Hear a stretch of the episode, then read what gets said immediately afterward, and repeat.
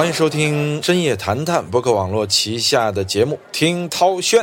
今天听涛轩我录的稍微晚了点啊，在冥冥之中啊，似乎有种预感啊，我就得晚录，因为听涛轩本来就是一个聊热点的节目啊，这大半夜的我就预感有热点发生，是不是？正要睡觉，突然手机弹窗，朋友微信，种种方面的消息传来，梅西要离开巴塞罗那了。哎呀，说实话，梅西和巴萨这个续约啊，本来一直是在紧锣密鼓的正常谈判之中，谁知道来了一百八十度的大转弯，这个急转弯闪得很多人是直不起腰来啊！这不可思议，简直是不可思议啊！这件事儿啊，所以说呢，大半夜的，我们本来要聊饭圈这些事儿啊，由这个吴亦凡入狱啊，当然他也未必最后就判了啊，只是被抓成为犯罪嫌疑人。来聊聊这个饭圈要什么帮他越狱啊，保他出来啊，这些荒谬的理论啊，到转为梅西的话题，这一百八十度的大转弯啊，估计很多想吃瓜的群众说：“哎呀，干嘛不聊那个呀？”不，我们今天啊就聊现在跟您聊的这个大瓜，也就是说，梅西不再留在巴塞罗那了。这个事情咱们聊过一期啊，关于当时我这个龙骨球鞋是送还是不送啊？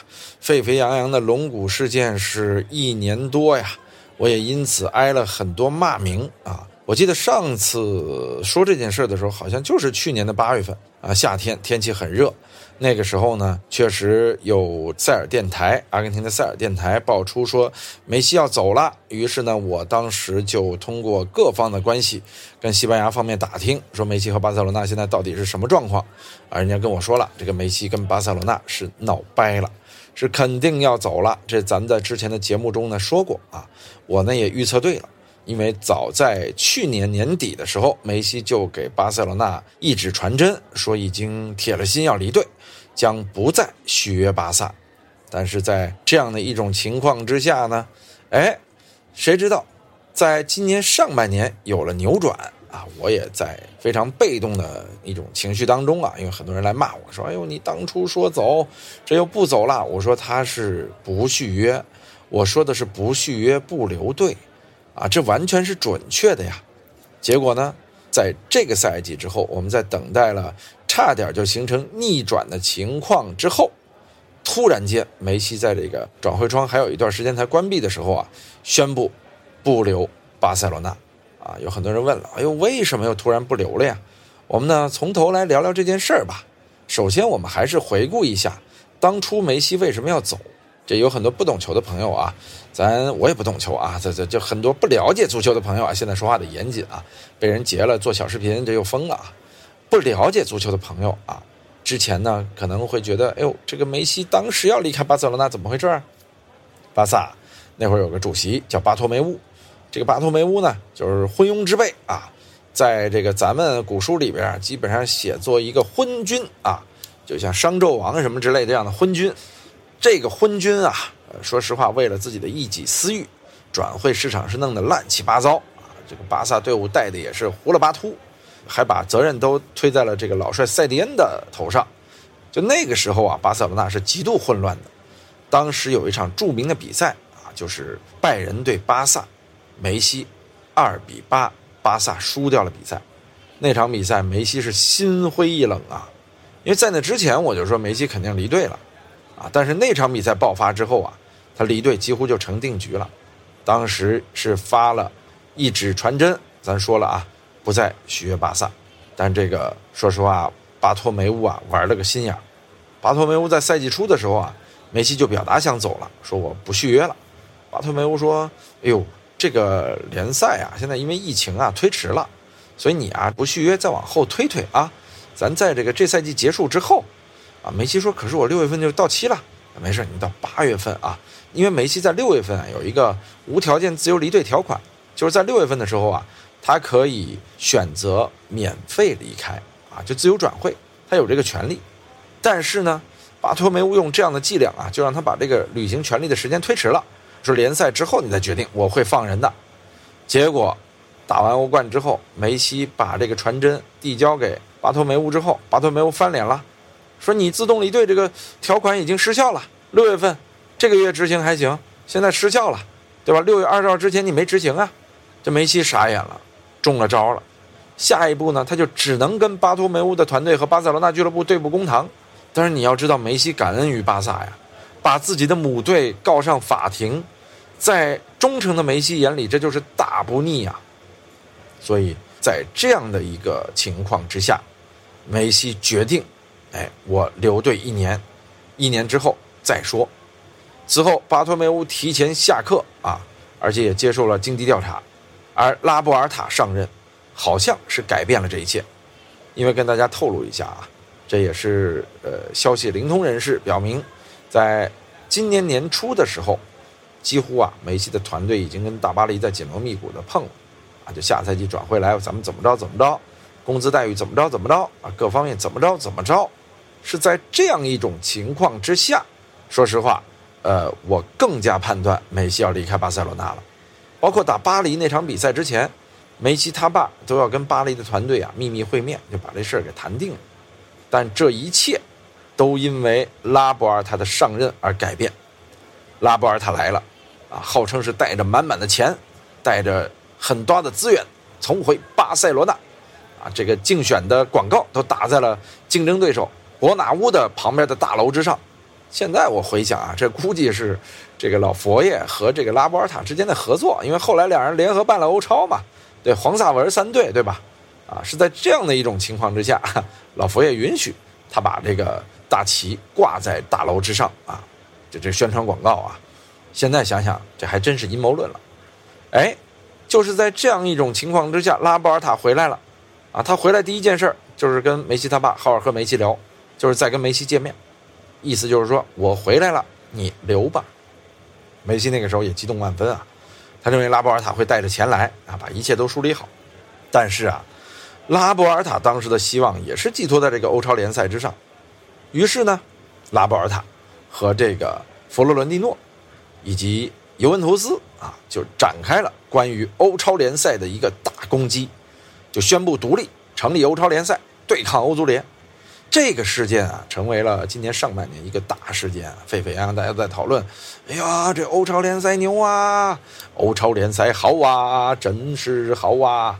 就在这样一种情况之下，哈，很多俱乐部纷纷加入，什么曼城啊、曼联啊，都说我们要打欧超，我们反对欧足联。哎，慢慢的怂了，因为欧足联反击了，啊，跟这个英联邦政府先连。说英联邦不允许这些球队外出打欧超，啊，那你看你怎么打，啊，你以后要备个欧超阵容，再备个联赛阵容，备个欧冠阵容，就这被这一吓唬啊，英超几家俱乐部怂了啊，退出了。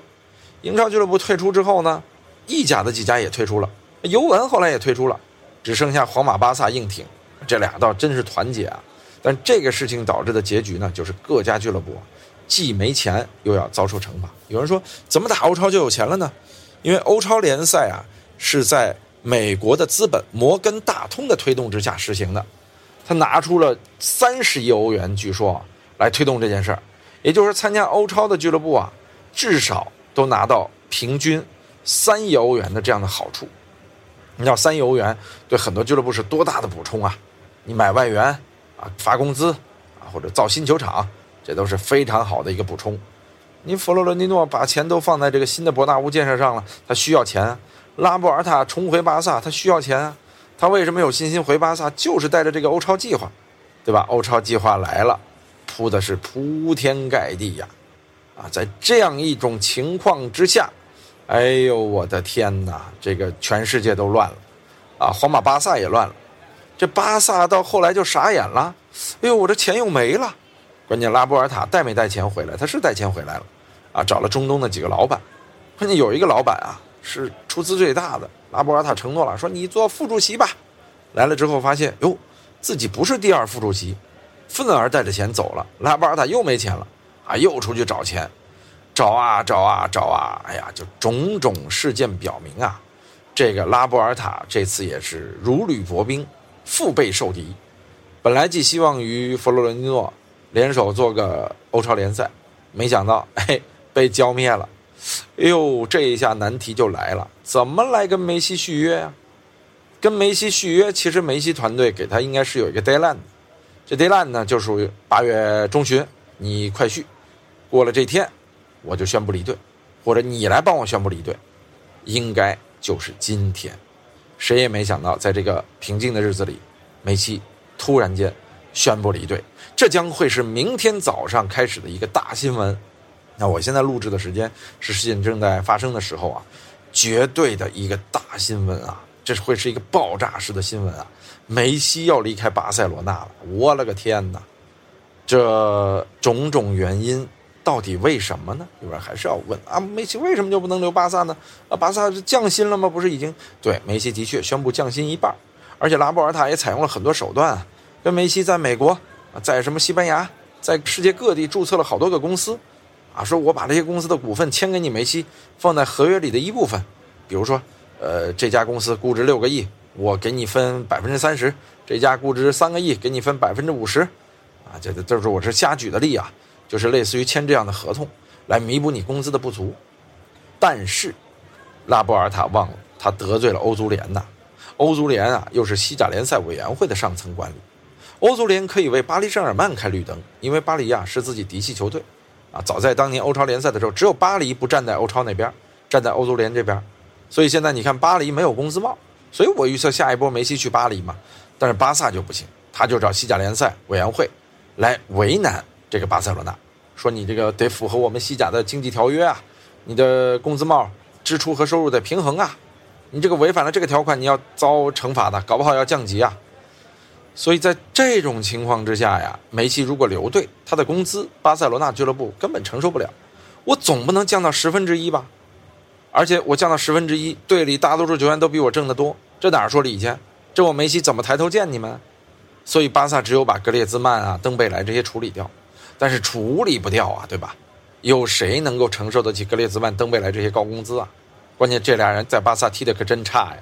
在这种情况之下呀，在各方等着看好戏。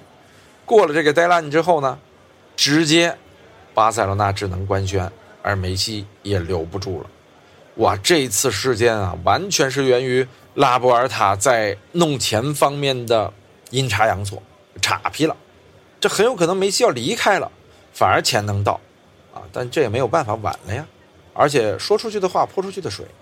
说实话，拉波尔塔能不能弄到钱呢？他弄钱啊，全靠梅西。但是你梅西没续约，你哪儿弄钱？这就是个矛盾吧？那那别的资本愿意投资你，你首先把梅西合同拿来。